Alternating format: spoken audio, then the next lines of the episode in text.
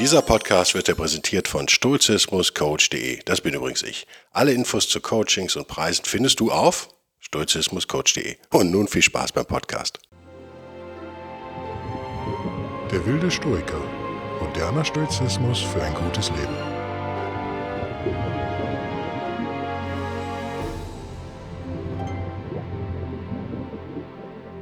Hallo und herzlich willkommen zu einer neuen Ausgabe von Der wilde Stoiker. Mein Name ist Guido Bellberg und die heutige Ausgabe ist eine recht persönliche, würde ich fast meinen, in der ich nichts, glaube ich, zitieren werde, weil hier auch gerade gar keine Bücher auf meinem Schreibtisch liegen. Ich möchte mich, bevor wir anfangen, möchte ich mich bedanken.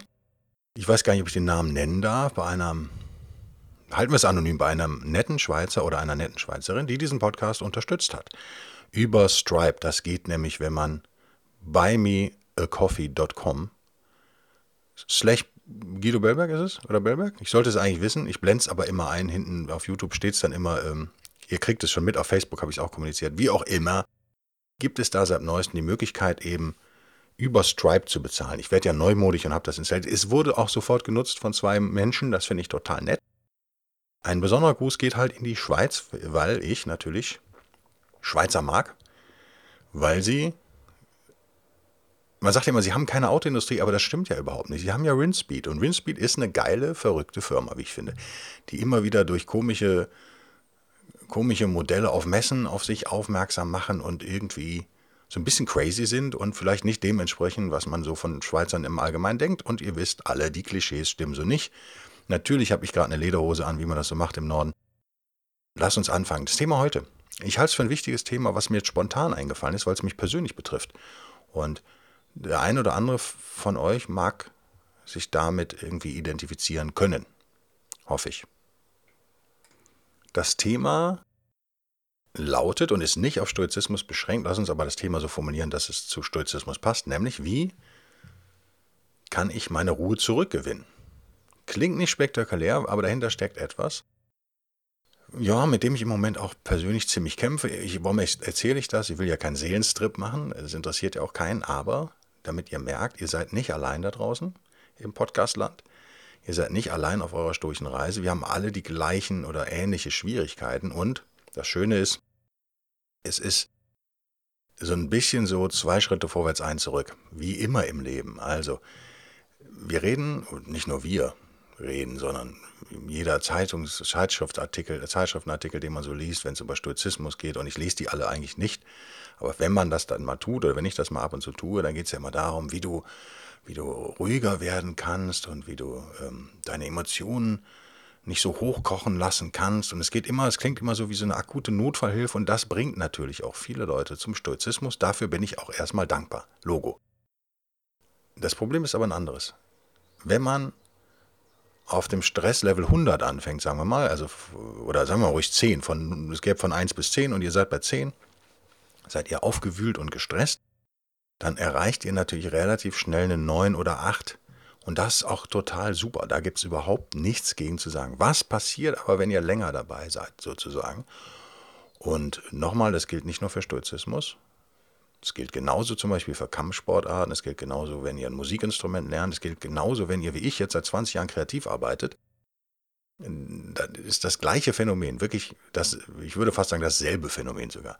Wenn ihr jetzt schon eine 7 oder 6 vielleicht geschafft habt auf der Skala, die für euch möglich ist, von 1 bis 10, in eurer ganz individuellen Gelassenheitsskala nennen wir mal, wenn ihr normal also so bei einer 6 rumtitscht und dann, und das auch über längere Zeit durchhaltet sozusagen, und dann wiederum auch für eine längere Zeit mal wieder auf eine 8 hochrutscht oder gar eine 9, ist das natürlich echt frustrierend.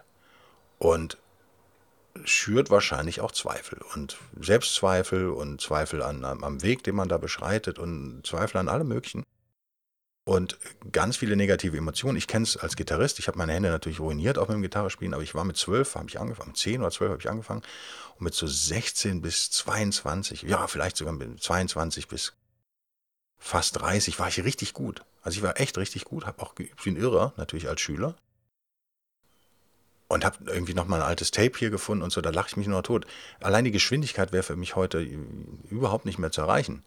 Natürlich hat sich mein Style auch verändert. Ich spiele jetzt mehr mit Löchern als über Masse. Damals habe ich sehr viel Masse auch produziert an Tönen sozusagen. Jetzt versuche ich eher Löcher zu produzieren und Stille zu produzieren. Das ist irgendwie auch eine hohe Kunst, habe ich aber auch spät gelernt.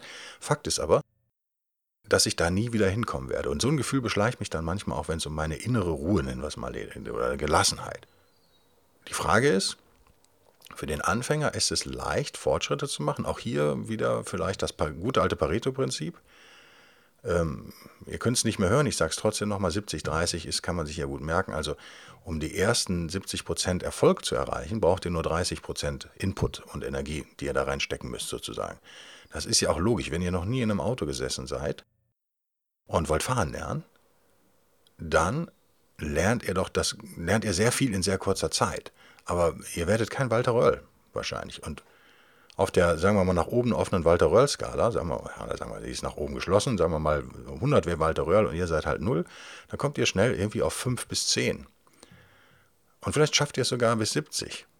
Aber jetzt wollt ihr diese letzten 30 Prozent zum echten Walter noch schaffen. Dann müsst ihr ungefähr 70 Prozent eurer Energie reinstecken. War das ein gutes Beispiel? Ich befürchte nicht. Ich habe noch nicht gefrühstückt. Es ist sehr früh morgens, äh, als ich das aufnehme. Und ich warte auf einen Anruf weil heute soll mein neues Auto angeblich kommen oder nicht. Es ist abgeholt worden, aber es ist ja nicht angekommen bisher. neues Auto übrigens, ne? Ähm, uraltes Ding, macht aber nichts. Ähm, konnte ich jetzt nicht selber holen wegen Corona, hatte ich auch keine Lust, zu sieben Stunden im Zug zu sitzen. Ihr wisst, worauf ich hinaus will. Es ist sehr leicht, wenn man neu auf einem Weg geht, einen Fortschritt zu spüren. Ich denke mal, wo wir eben das Thema Schweizer hatten, ich bin ja ein Meertyp, ich bin ja kein Bergtyp. Ich war zweimal auf dem Berg oben, auch in der Schweiz, oder? Auf jeden Fall in Österreich und ich kenne das Steinerne Meer und so kenne ich so ein bisschen. Das ist äh, schon beeindruckend. Ich gehe auch gerne wandern, so ist es nicht. Ähm, jetzt ohne mich dazu zu verkleiden, sondern einfach mit Turnschuhen. Und ihr kennt auch das, ich stelle es mir ähnlich vor zumindest. Ja? Lasst mich jetzt hier äh, rumspinnen und ich hoffe, dass nicht nur die Schweizer mich korrigieren, wenn ich Quatsch rede, aber wenn ihr einen Berg besteigen möchtet, stelle ich mir es auch ähnlich vor, dass ihr die ersten 70 Prozent mit 30 Prozent eurer Energie wahrscheinlich hinbekommt, aber bis zum Gipfel dann eben mehr als doppelt so viel Energie aufwenden müsst, obwohl das Stück vielleicht nur noch 10 Prozent sind oder 30 Prozent. Jeder hat es kapiert. So, ist es also nicht verwunderlich, dass Einsteiger in ein Thema und so auch beim Thema Stoizismus schnell große Erfolge erzielen und dann lässt das nach. Dann geht es am Ende geht's um Feinheiten, es geht um Details und äh, in Phase 1, also dieser, ich nenne das jetzt mal die Fortschrittsphase, Ihr steigt also neu ein und macht Fortschritte.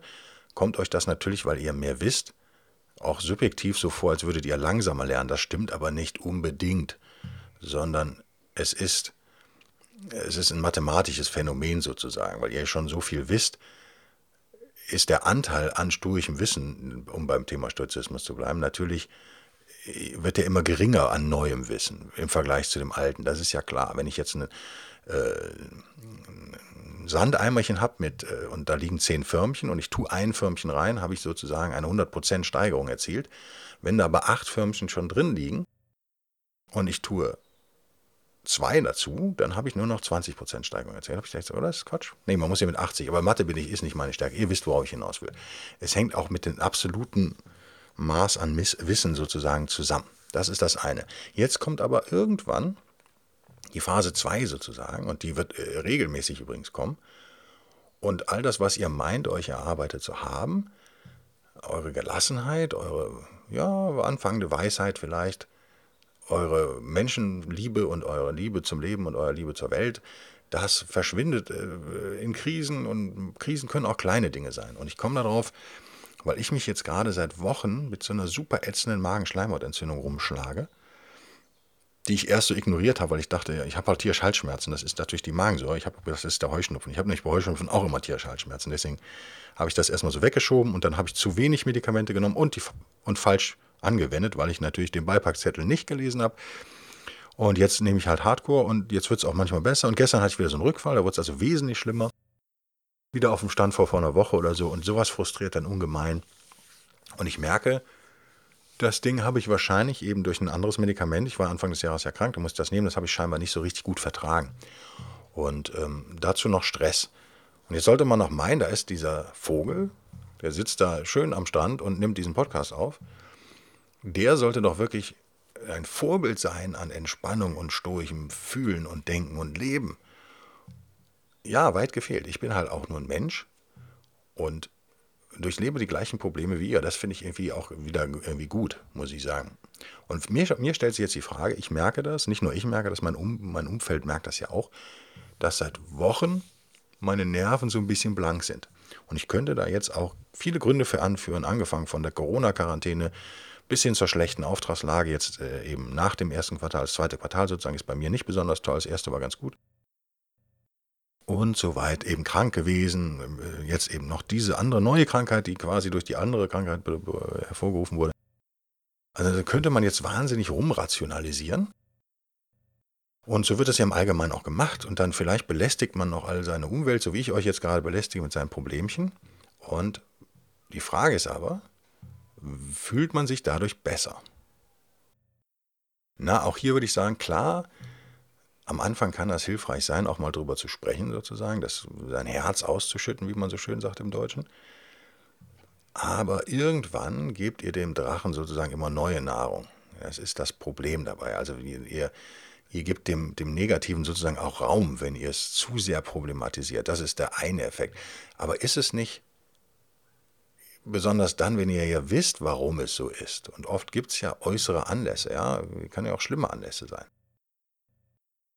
Welche Tiefe könnt ihr denn dann noch erreichen? Also ihr habt ja analytisch schon alles erfasst sozusagen oder das meiste und der Rest kommt vielleicht sogar im Bettchen beim Einschlafen oder so. Also da kann man auch vertrauen, da kommt sowieso noch ein bisschen was an Erkenntnis dazu. Ich würde behaupten, ganz jetzt auch im Sinne von so, ja, praktischer Anwendung, äh, würde ich behaupten, jetzt macht es doch irgendwie Sinn, aus diesem Loch schnell wieder rauszukommen. Weil wenn ihr erstmal wieder gelassen seid und wenn ihr vielleicht ein bisschen besser wieder drauf seid, könnt ihr auch analytisch viel besser arbeiten. Das ist ja was, was auch immer vergessen wird. Man muss ja nicht am Boden liegen, um äh, eine Selbstanalyse durchzuführen. Also wenn man älter wird, vor allem kann man das ja vielleicht auch über die Erinnerung an schlechte Momente und auch an gute Momente und dann kann man das auch in guten Momenten und dann hat man ein ganz anderes Werkzeug zur Verfügung. Das macht also Sinn, die Krise schnell oder naja, es, macht Sinn, an der Beendigung der Krise zu arbeiten und nicht in der Krise zu verweilen, sozusagen analytisch. Macht das Sinn, was ich sage? Ich glaube ja. Ich würde sogar noch weitergehen und behaupten, selbst wenn ihr analytisch noch gar nichts durchdrungen habt, also euch geht es nicht so richtig gut, muss euch ja nicht super schlecht gehen, aber ihr seid nervös und ihr seid gereizt und überhaupt nicht gelassen, oder weniger als, sagen wir mal, zwei Wochen zuvor, dann kann das ja echt sein, dass ihr gar nicht wisst, warum. Und natürlich macht es dann teilweise zumindest Sinn, sich zu fragen, warum könnte das denn so sein? Aber es macht genauso Sinn, also sagen wir 50% Analyse, aber es macht zu 50% mindestens Sinn, zu versuchen, da jetzt wieder rauszukommen. Also, zusammengefasst, wir haben, also zusammengefasst hier der erste Teil des Podcasts sozusagen, wir haben am Anfang jeder neuen Erkenntnis und jeder neuen Tätigkeit und jeder Reise, die wir beginnen, haben wir schnell Erfolge, das ist normal. Und dann kommen wir in so eine Phase der Stagnation. Das Gemeine ist, dass wir manchmal nicht nur stagnieren, sondern sogar einen Schritt wieder zurückgehen in dem, was wir so können. Und ihr kennt das auch von Sport an. Ich meine, auch James Hahn trifft nicht jeden Dreier. Ja? Man denkt das immer, weil man nur die Highlights guckt, aber guckt euch mal ein ganzes Spiel an. Von Defense-Leistung will ich jetzt mal nicht anfangen. Also selbst die Top-Stars in der NBA spielen nicht immer 100% geiles Basketball und auch Michael Jordan nicht und äh, hat das nicht getan und niemand. Also es ist wahrscheinlich menschlich, aber es ist eben auch frustrierend. Und erschwerend kommt hinzu, es gibt Situationen, da macht ihr diesen Schritt zurück, ohne überhaupt zu wissen, warum. Und das, dann seid ihr doppelt frustriert quasi, weil ihr den Schritt gemacht habt, wieder zurück, wo ihr ja eigentlich nicht hin wollt. Ihr wollt ja geradeaus und ihr wisst noch nicht mal warum. Also so geht es mir dann. Ich bin dann gerne, bin ich schnell doppelt frustriert. Und dann gibt es eine Phase der Analyse, die ich für wichtig halte, aber es gibt auch eine Phase, in der ihr wieder zur Tat schreiten solltet vielleicht. Und das wäre der zweite Teil dieses kleinen Podcasts, dieses Freestyle-Podcasts sozusagen. Was könnt ihr tun, um wieder in einen gelasseneren Zustand zu kommen? Diese Methoden, die ich, und lasst mich, bevor ich euch die Methoden, das sind auch, die kennt ihr vielleicht auch alle schon, bevor ich euch ein paar Methoden zeige, lasst mich eine Vorbemerkung machen, die euch vielleicht neu ist, eine Erkenntnis, die ihr vielleicht so noch nie gehört habt. Ich hoffe, dass das öfter mal in diesem Podcast der Fall ist, dass ihr sagt, ja, der Guido, Ihr redet viel, aber ab und zu kriege ich auch mal so ein, finde ich auch mal so einen Diamanten, den ich nirgendwo anders finde. Also das wäre echt so mein Anspruch. Vielleicht ein hoher Anspruch, aber man muss ja auch hohe Ansprüche haben, sonst wird es ja nichts. Jetzt kommt also wieder einer dieser hoffentlichen Rohdiamanten. Wenn wir aufwachsen, ja, beziehen wir es mal auf Westeuropa, also die deutschsprachigen Länder, Schweiz, Österreich, Deutschland und so weiter und so fort, bis hin äh, runter nach Neuseeland und Australien. Oder andersrum, Australien und Neuseeland und USA natürlich sowieso und Großbritannien und hast du nicht gesehen, unsere europäischen Nachbarn, dann ist es doch oft so, in unserem Kulturkreis, dass wir denken, dass unser Geist unseren Körper beeinflussen kann. Das ist was, das haben wir so gelernt. Wir haben gelernt, dass wir psychosomatische Krankheiten entwickeln. Wir haben, wir haben gelernt, dass, dass wir eben, und diese Methode werde ich gleich auch nochmal nennen, natürlich über Meditation zum Beispiel, dass wir auch versuchen, den Geist zu beruhigen, dadurch vielleicht körperliche Verbesserungen herbeizuführen. Das ist ein Weg, der ist uns geläufig sozusagen.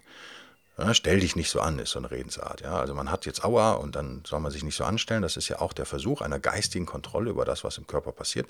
Dagegen ist ja aus stoischer Sicht auch nichts einzuwenden. Was viele nicht wissen, ist, dass das keine Einbahnstraße ist. Das ganze Ding funktioniert genauso andersherum. Will sagen, euer Körper beeinflusst euren Geist ganz genauso. Ich würde wirklich sagen 50-50. Das ist vielen Leuten nicht klar, weil das hat nämlich weitreichende Folgen für ein und äh, für unseren Lifestyle sozusagen, die wir nicht so gerne hören, weil dann natürlich auch Einschränkungen dabei sind. Aber natürlich kennen wir alle das Phänomen, dass wir mal vier Whiskys zu viel getrunken haben oder 20 Bier oder 400 Bier, wie auch immer, wie trinkfest ihr auch immer seid. Und natürlich seid ihr ein anderer Mensch, wenn ihr besoffen seid. Das ist eigentlich insofern auch keine neue Erkenntnis. Aber Alkohol und Drogen haben so eine Ausnahmestellung in unserer Kultur. Also das sind so Eskalationsepisoden vielleicht, die man so bewusst auch dann wählt. Und dann ist auch alles lustig und dann kehrt man wieder zur Normalität zurück. Und dann vergisst man wieder, dass man seine Stimmungen und seine Gefühle und seine geistigen Fähigkeiten, ja auch im Falle von, von Drogen, eben auch über seinen Körper beeinflussen kann. Was will ich euch damit sagen? Ihr müsst also nicht zwangsläufig beim Geist anfangen. Wenn ihr da keine Lösung findet, wie gesagt, ihr analysiert rum und ihr findet keine Entspannung und so, ja, dann fangt doch um Gottes Willen aus der anderen Richtung an, euch wieder hochzuheben, euch wieder aufzurichten. Das macht ja totalen Sinn. Und äh, witzigerweise verdrängen wir das immer. Dabei denkt an Sachen wie, wie eben Drogen, denkt an Sachen wie Sex und so weiter und so fort. Das sind ja alles körperliche Geschehnisse, die uns aber geistig dann ja eben und emotional äh, hochheben sollen, wenn es irgend, irgend geht jedenfalls. Sollte uns ja kein, sollte kein Downer sein, sagen wir mal so. Also eigentlich wissen wir das ja alle, aber wir machen es uns, wir machen es uns nicht bewusst. Und wie immer gilt, äh, die Wahrheit ist nicht so einfach. Es gibt eben nicht nur Schwarz und Weiß, es gibt auch Grau. Das heißt, ich habe euch jetzt gerade zwei ja, gegensätzliche Methoden vorgestellt. Ihr beruhigt euren Körper über den Geist oder ihr beruhigt euren Geist über den Körper. Beides ist möglich. Und in Wahrheit findet man oft eine Mischform. Ich möchte als erste Technik, die ich aber bei mir immer nur in totalen Notfällen anwende und weil ich sie einfach auch immer vergesse, weil die auch keinen Namen hat, nennen wir dies die DWS-Technik, die wilde Stoiker-Technik. Nein, da gibt es bestimmt irgendwo einen Namen. Ist auch, macht auch keinen, ist, macht, macht keinen Unterschied, völlig egal. Die ist die folgende, die ich hauptsächlich abends anwende, weil, mir, weil ich so ein Depp bin, dass ich einfach vorher nicht dran denke. Ne? Also viel geiler wäre das, das morgens zu tun. Und immerhin noch ganz okay wäre das, das mittags zu tun. Ist folgendes: Wenn ihr merkt, ihr seid aufgewühlt und Gedanken schießen durch euren Kopf, ist es ungeordnet, ihr seid unfokussiert. Ihr merkt es vielleicht selber nicht, aber ihr seid pumpig, ihr pumpt eure Mitarbeiter an, ihr pumpt eure Kollegen an oder euren Chef, ihr, eure, äh, euren Lebensabschnittspartner, was ein geiles deutsches Wort ist, wie ich finde. Sehr lang und sehr schön und alle Engländer lachen sich darüber tot. Wenn man es ihnen erklärt, was es heißt, finden sie es total cool. Ähm, darüber müsste man auch mal immer wieder über die deutsche Sprache müssten wir auch mal reden. Ich liebe gerade so die deutsche Sprache so ein bisschen, obwohl ich ja wahnsinnig viel Englisch gerade quatsche, weil ich meine Seminare auf Englisch alle halte. Äh, und auch die englische Sprache liebe über alles, aber die deutsche ist halt schon auch richtig geil. Wenn das so ist und ihr merkt im Ansatz, dass ihr so seid, also dass ihr auf dem Weg seid in so eine Nervosität rein oder dass ihr vielleicht schon da drin steckt mittendrin, dann gibt es einen ganz simplen Trick der natürlich nur in Isolation funktioniert, weil sonst alle denken, ihr seid vollkommen bescheuert. Äh, wenn ihr zum Beispiel auf die Toilette geht, um euch die Zähne zu putzen, ja? Die Toilette ist das falsche Wort. In den Restroom, wie sagt man denn auf Deutsch? Das Badezimmer. Ihr geht ins Badezimmer. Badezimmer ist immer gut, kann man Tür abschließen. und kann man, kann man sich auch mal so isolieren, einfach ein Wasserhahn aufdrehen, ne? wenn Greta jetzt nicht hinguckt vielleicht und dann äh, wird man in Ruhe gelassen, im Allgemeinen doch hoffentlich. Selbst in einer WG sollte das funktionieren, jedenfalls ein paar Minuten. Und ihr seid dann auf 180 und ihr stürmt die Treppe hoch und ihr rennt dann da so rum und, und schmeißt ihre Jacke in die Ecke und so. Und dann geht ihr ins Bad, um euch die Hände zu waschen. Und dann gibt es einen ganz simplen Trick, den nenne, den nenne ich jetzt mal so die Vollbremsung. Nennen wir das die Vollbremsung? Ich glaube, ihr müsst es euch ja irgendwie merken. Nennen wir es die Vollbremsung. Das heißt, das, was ihr als nächstes tut, eben, ihr dreht den Wasserhahn auf, wollt euch die Hände waschen, drückt auf den Seifenspender, wie auch immer, macht ihr ultra langsam. Klingt jetzt bescheuert, hat aber einen Sinn. Das ist, es ist wirklich wie die Notbremse im Zug, ja, diese, dieses Seilchen, was man da zieht. Gibt es das überhaupt noch? Aber ihr wisst, was ich meine. Irgendwo gibt es so einen roten Hebel. Ne? Bitte nicht ziehen. Den zieht ihr auch bitte nicht. Ja? Nicht, dass ihr nachher sagt, der Herr Guido hat gesagt, ich soll den ziehen. Jetzt soll der doch die 250 Euro Strafe zahlen. Nein. Ganz bewusst, ihr merkt, euer Geist rotiert. Euer Puls ist vielleicht auch ein bisschen schneller, ihr atmet flacher, die klassischen Stresssymptome, die ihr auch am Anfang eben leider oft nicht merkt, sondern erst, wenn es schon soweit ist. Und dann geht ihr hin und dann macht ihr das ultra langsam. Also, Fünftel der Geschwindigkeit, mit der ich gerade gesprochen habe. Wirklich ein Fünftel. So langsam, wie es irgendwie geht. Ich kam darauf, das so zu tun, weil ich über den Kampfsport, den ich ja dann immer so als Kind gemacht habe, viel Judo und so ein Zeug, irgendwann äh, beim äh, Tai Chi und Qigong gelandet bin. Also Tai Chi Chuan und Qigong. Und da ist es, wie ihr euch vorstellen könnt, in den Hochzeiten dieser, dieser Sportarten sind es ja eigentlich, ja. Qigong würde ich jetzt nicht als Sport, aber Tai Chi auf jeden Fall gab es da wahnsinnig viele Fuscher, wie das im Kampfsport so ist. Also die nennen sich ja auch, die Chinesen sind ja auch clevere Geschäftsleute, ne? Die machen ja auch mit ihrem Familiennamen dann immer direkt so eine, so eine Linie auf und so einen Style und ändern dann so ein bisschen was. Und ähm, als ich das viel gemacht habe, war ich halt in der Lage, sofort mit solchen Übungen sozusagen wieder in so einen Ruhepuls zu kommen.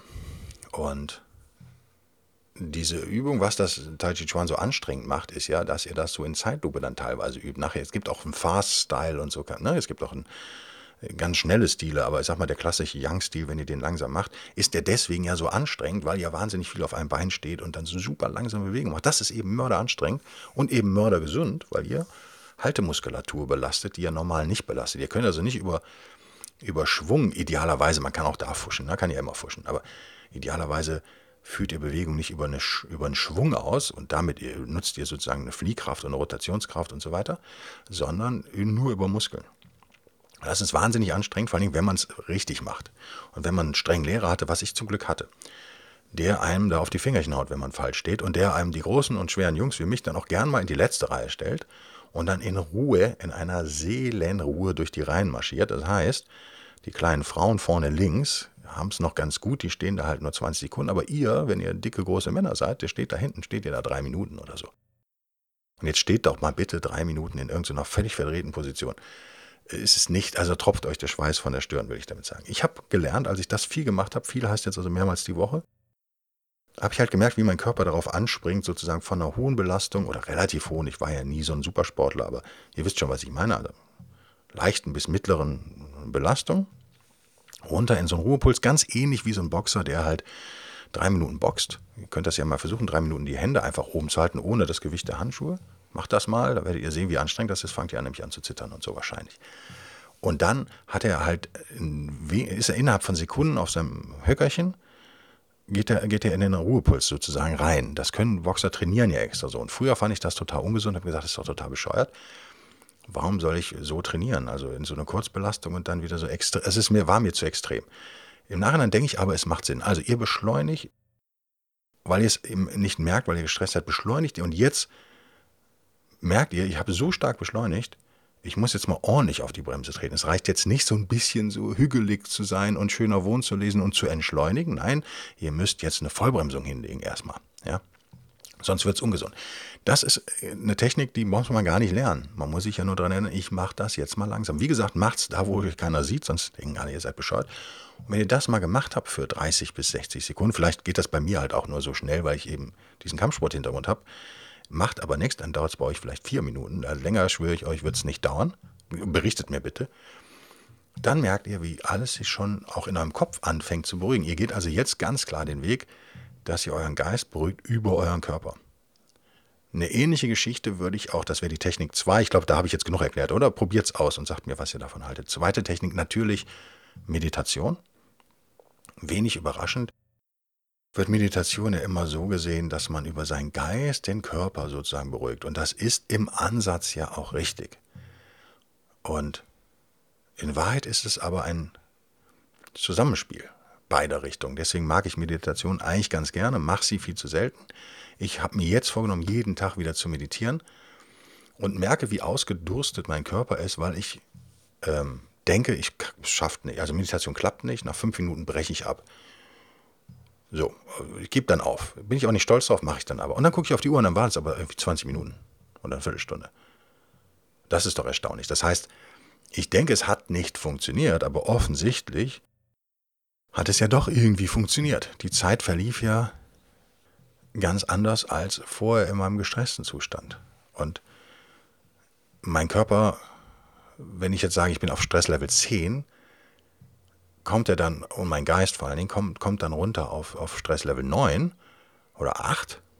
Und das empfinde ich natürlich nicht als Entspannung und stoische Gelassenheit, weil es das ja irgendwie auch nicht ist. Aber jetzt, bitteschön, 20 Prozent sind ja schon ein ordentlicher Erfolg für eine Viertelstunde auf seinem Popo sitzen. Das ist ja jetzt irgendwie, ist das ja schon ganz äh, vorzeigbar, oder? Und ganz ehrlich, ich habe ja nach meiner Knie-OP überhaupt keinen Bock mehr, irgendwie auf so unbequemen Meditationskissen zu sitzen. Ich habe auch überhaupt nicht mehr so ein Ding. Man kann ja auch eine Decke falten und so ein Zeug. Ich finde das irgendwie gar nicht so gesund für, für, für die Menisken und so. Also ich sitze jetzt einfach auf meinem normalen Bürostuhl quasi. Also ich habe keinen Bürostuhl, ich habe so einen Eames-Chair. Wie heißen die, diese Plastic-Chairs? Kennt ihr auch, diese, diese Plastik-Hartschalen-Dinger aus den 50s? Das ist nicht optimal, weil idealerweise ihr bei der Meditation den Rücken nicht anlehnt. Aber ganz ehrlich, ich bin mittlerweile echt in so einem, in so einem Fuck-it in so einer Fuck-it-Mentalität angekommen, in, vielen Dingen in meinem Leben. Muss ja auch nicht immer alles optimal sein. Ist doch Wurst. Das ist halt das, also da bin ich dann ganz durch. Ne? Da sage ich, boah, steht halt jetzt hier der Stuhl. Was wäre die Alternative? Müsste jetzt woanders hingehen, aber ich bin gerade im Büro, also bleibe ich doch hier und ja, da stehen halt nur die Dinger rum. Ich könnte mich jetzt auf einen, auf einen harten Boden setzen, nö, habe ich auch keine Lust zu. Und nochmal, am Ende ist es doch völlig egal. Wenn ihr 10 bis 20 Prozent und mit Übungen, das ist ja das Schöne, wenn ihr es dann täglich macht, vielleicht sogar 40 Prozent, schafft, euren Körper und euren Geist zu beruhigen, immer in einem Wechselspiel, darauf gehe ich jetzt nochmal ein, dann ist das doch ein Riesenerfolg. Damit sollten wir doch bitte schön zufrieden sein. Also Meditation fängt natürlich so an, dass ihr. Es ist ein Wechselspiel, es ist schwer zu erklären. Also bei mir fängt es halt schon so an, dass ich, glaube ich, über den Körper eher den Geist beruhige als andersrum. Wäre jetzt so mein, mein Ding. Also ich versuche schon eine vernünftige Haltung einzunehmen, das heißt Rücken gerade, Kopf eher so ein bisschen zur Brust nicht zu verkrampfen. Ich habe eine Zeit lang immer Atemnot gekriegt bei der Meditation. Ich habe gemerkt, das liegt an einem Brustwirbel von mir. Könnt ihr euch also auch, äh, wenn ihr das habt, dann ist das eher ein orthopädisches Problem. Dann müsst ihr da mit der Blackroll ran oder müsst es irgendwie auflockern oder so. Oder müsst einfach anders sitzen. Und wenn ihr sagt, ja, ich kann aber nicht anders sitzen, ich muss mich anlehnen, ja, dann lehnt euch doch an. Also ich bin mittlerweile echt überhaupt kein Fan mehr von diesen starren Rezepten. Wenn ihr euch so hinsetzt, dass ihr euch wohlfühlt und sagen wir mal, jetzt nicht die Beine komplett ausstreckt, dass ihr dann im unteren Rücken da so eine Belastung habt, sondern irgendwie wo ihr sagt, so kann ich es jetzt mal zehn Minuten aushalten, dann ist das doch okay. Und dann dürft ihr das von mir aus gerne Meditation nennen, selbst wenn irgendwelche Meditationslehrer sagen, oh, das ist aber total falsch, ihr dürft euch nicht anlehnen und ihr braucht ein Kissen und idealerweise eine Räucherkerze und so, fuck it. Ja? Meine Mentalität, mein Motto für diese Woche, könnt ihr übernehmen, fuck it. Scheiß ich drauf. Ich mache so, wie es für mich okay ist. Und nochmal, ich habe gerade einen Notfall quasi. Notfall klingt jetzt dramatisch, aber ich bin in einer, ich fühle mich unwohl. Und ich will jetzt möglichst schnell mich wieder wohlfühlen. Und da ist alles erlaubt. Punkt. So, also geht ihr in diese Meditation rein, dann nehmt ihr eine körperliche Haltung ein, die schon mal so eine Mischung ist aus Entspannung und Anspannung natürlich auch. Ihr merkt halt auch, wo ihr trainiert seid und wo nicht. Das merke ich in der Meditation halt auch, wenn ich wirklich gerade sitze auf diesem Stuhl, der ja so eine Form hat hinten. Das heißt, ich sitze da irgendwie bescheuert drauf, weil ich eben nicht mich anlehnen möchte hinten. Dann muss meine Haltemuskulatur da im unteren Rücken ganz schön arbeiten und meine Oberschenkelmuskulatur irgendwie auch. Und dann merke ich immer, wo ich trainiert habe und wo nicht. Ist doch auch gut. Dann geht mein Geist schon mal irgendwie mindestens ein bis x Prozent runter in seiner Aktivität. Einfach nur dadurch, dass ich diese Haltung einnehme. Dann achte ich auf meinen Atem. Ein- und ausatmen. Ich versuche das halbwegs bewusst zu machen. Die Gefahr dabei ist, dass man dann wieder über den Geist die Atemfrequenz beeinflusst. Wenn ich merke, dass das passiert, ich bin halt Musiker, ich komme immer schnell in Rhythmen rein, das ist gefährlich, weil ihr wollt ja entschleunigen. Ne? Ja? Deswegen bietet es sich auch übrigens an, die beiden Methoden zu kombinieren. Also erst die Vollbremsung, dann die Meditation macht totalen Sinn, in meinen Augen. Aber nochmal, ihr wollt entschleunigen, also kommt nicht in ihren Rhythmus. Ideal, idealerweise ist es so, dass euer Abend das selber regelt, sozusagen. Wenn ihr jetzt nicht gerade hyperventiliert, logischerweise. Aber wenn ihr jetzt ganz normal atmet, dann atmet bitte ganz normal weiter. Und beobachtet halt, wie ihr atmet oder nicht. Wem das zu zen-mäßig ist, wem das zu ungeführt ist, wer sich da allein gelassen fühlt, der kann ja, das habe ich jetzt persönlich nie so versucht, ich glaube, die Transzendentalen heißen sie doch, oder? Die machen das. Das war mir immer zu hippie-mäßig, aber die arbeiten, also alles das indische Zeug sozusagen, arbeitet ja viel mit Mantren. Also ihr kriegt ein Mantra. Und das dürft ihr auch da nicht verraten, natürlich nicht. Uiuiui, wenn ihr das verratet, ne? Dann, uiuiui, dann stirbt irgendwo eine Katze. Äh, damit bin ich dann schon raus aus so einer Nummer. Ne? Wenn mir einer sagt, oh, ich sagte jetzt was, das darfst du auch nicht verraten, das ist für mich echt nur Marketing, tut mir leid. Also, das was soll der Quatsch. Wie auch immer kann so ein Mantra, was ihr dann ein, äh, wiederholt, natürlich hilfreich sein, euren Geist zu beruhigen, weil ihr wisst alle, wir können immer nur einen Gedanken gleichzeitig haben und dann äh, habt ihr halt den. So genauso gut könnt ihr aber auf irgendeinen Scheiß achten. In dem Fall wäre es halt euer Atem zum Beispiel. Also wie gesagt, die beiden Möglichkeiten gibt es. Ihr könnt euch auch ein eigenes Mantra ausdenken. Ich mag ja, ich habe das probiert, aber ich bin da nicht besonders gut drin, sage ich ganz ehrlich. Aber so zweisilbige Wörter finde ich ganz gut. Also, dass man eine Silbe hat fürs Einatmen, eine fürs Ausatmen. Aber vielleicht sagt ihr, nee, ich mache zwei Wörter oder so. Äh, was auch ganz banal funktioniert, wenn ihr euch einfach sagt, ich atme ein und ich atme aus, wenn ihr ausatmet, ja, und beim Einatmen. Das, also, ne, nochmal, ich möchte diesen ganzen religiösen und pseudo-religiösen Kokolores da nicht dabei haben. Es ist eine Entspannungstechnik, mehr nicht und eine sehr wertvolle, wie ich finde. Also probiert mal Meditation aus. Vielleicht macht ihr es wirklich mal mit einem Lehrer oder gibt es vielleicht auch Online-Kurse oder so. Ich würde es jetzt nicht mit einer App machen. Ich halte das für total bescheuert dass äh, gerade die Jüngeren jetzt meinen, sie müssten alles mit Apps machen. Ich habe da wohl einen Witz gemacht, man kann sich ja nur fit halten zu Hause, wenn man eine App benutzt. Ne? Ja, nee, natürlich nicht. Und das Problem, was ich eben gesagt habe, ich bin Musiker, suche den Rhythmus, das werdet ihr auch haben, wenn ihr so eine blöde App laufen habt oder eine geführte Meditation. Das hat mich immer wahnsinnig gemacht, weil die Leute euren individuellen Rhythmus ja nicht kennen oder eure Geschwindigkeit nicht von außen sehen können. Ein, ein erfahrener Hypnotiseur sieht das, ja so ein bisschen sehe ich das auch. Ich kann ja auch ein bisschen Hypnose, also das kriege ich schon hin. Aber wenn die jetzt alle die Augen zu haben, sagen wir mal, und ihr mit zehn Leuten gemeinsam meditiert und einer sozusagen die Meditation führt, das habe ich auch schon mal gemacht. Das hat dann auch funktioniert, weil der Typ super war, der es gemacht hat. Aber ähm, ich finde es schwierig, weil ihr vielleicht immer abgelenkt seid dann gerade. Weißt, ihr wollt ja gerade nicht nachdenken sozusagen. Und dann müsst ihr wieder hören, was hat der gerade gesagt, was muss ich jetzt machen und so. Also am Anfang vielleicht gut, auf Dauer würde ich davon weggehen. Das wäre das wär sozusagen die zweite Methode. Probiert es mal aus. Meditation als gute Kombination, wo ihr abwechselnd sozusagen euren Körper beruhigt über euren Geist und dann wiederum euren Geist beruhigt über euren Körper.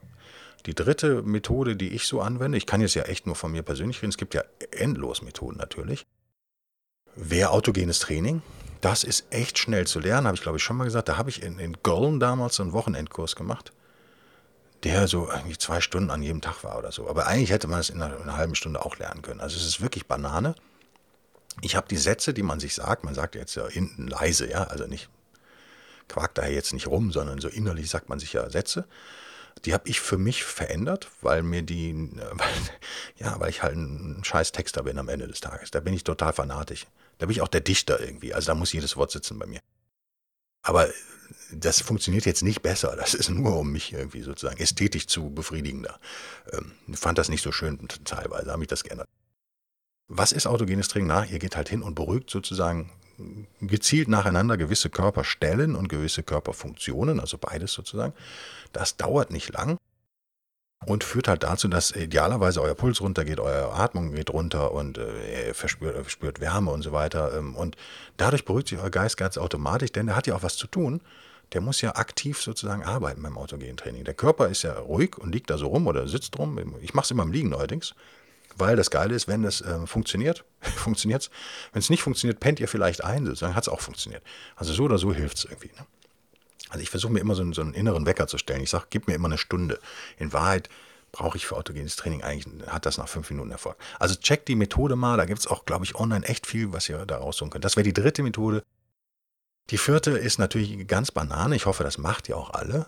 Das ist, im Stress schütten wir Adrenalin aus. Wir verändern unsere hormonelle Zusammensetzung sozusagen. Und was dagegen hilft, natürlich könnt ihr sagen, ja, Drogen und Sex, klar, das hilft ja immer. Nein, Bewegung hilft natürlich. Ganz Banane. Ähm, geht spazieren. wenn ihr extrem gestresst seid, geht richtig schnell spazieren. Ich würde gar nicht mal laufen, sondern ich würde wirklich, ich finde Joggen gerade für mich unmöglich. Ich habe es Problem, mein Knie fängt direkt wieder an dick zu werden. Geht irgendwie nicht. Und ich finde ganz ehrlich, schnelles Walken auch anstrengender als Laufen, weil, weil es so ein bisschen unnatürlich ist. Also jetzt ohne Stöckchen, aber so richtig schnell gehen, finde ich irgendwie, ist eine komische Bewegung und dann variiere ich immer die Schrittlänge. Also mal richtig lang, dass es richtig zieht hinten im Popomuskel und mal ganz kurz, dafür aber noch schneller sozusagen. Also es ist vielleicht wahrscheinlich auch bescheuert aus, deswegen gibt es ja Strände, menschenleere im Moment sowieso dank Corona und Wälder, ja, gibt es ja auch und, und es gibt Berge in der Schweiz. Da könnt ihr das alles machen, ohne dass das einer sieht. Und die drei Ziegen, die in der Schweiz euch hinterher gucken, ich glaube, denen ist das egal. Also diese ganzen Methoden, wobei ich Meditation und autogenes Training versuche abwechselnd zu machen, ne? Weil ich bin gerade in so einer Hochstresszeit, ich muss da runterkommen. Ich muss dringend runterkommen, weil sonst wird diese Magenentzündung nicht besser. Ne? Ist ja klar. Ähm, also ich kombiniere jetzt alles, ganz brutal. Ich ziehe es mir jetzt alles rein, weil das alles ganz gesunde Sachen sind. Und logische Sachen sind und nur initial irgendwie Anstrengung erfordern, dass man es tut. Es ist nicht kompliziert. Das war jetzt ein Freestyle-Podcast zu dem Thema. Ich hoffe, der hilft dem einen oder anderen.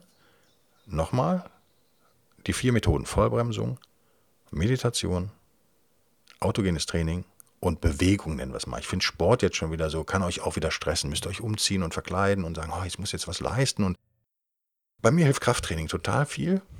Ähm, kann ich nur immer nicht machen, weil die Gyms alle zu sind. Also so richtig mit der Maschine nochmal ein bisschen was stemmen ist immer ganz geil gegen Stress und macht euch müde und dann schlaft ihr abends besser, weil ihr müde seid. Das, darauf gehe ich jetzt nicht ein, das ist so banal und ich weiß, ihr seid alle wahnsinnig hübsch und durchtrainiert und reich und sportlich. Ihr wisst das alle. Bleibt mir gewogen, ich freue mich über eure, euren Support. Gerade in der momentanen Auftragslage finde ich das total geil, hat mich echt super gefreut. Lieber MM aus der Schweiz, ich halte dich anonym. Ähm, bleibt mir gewogen, schaltet am Freitag wieder ein. Und vielleicht empfehlt ihr diesen, den, diesen Podcast weiter, da würde ich mich auch drüber freuen. Bis nächste Woche, bis dann, dann tschüss.